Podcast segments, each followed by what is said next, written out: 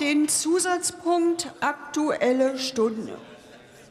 Die Fraktion Die Linke hat eine Aktuelle Stunde verlangt zu dem Thema Preisexplosion im Supermarkt, Maßnahmen gegen die anhaltend hohen Lebensmittelpreise. Ich bitte Sie, Platz zu nehmen.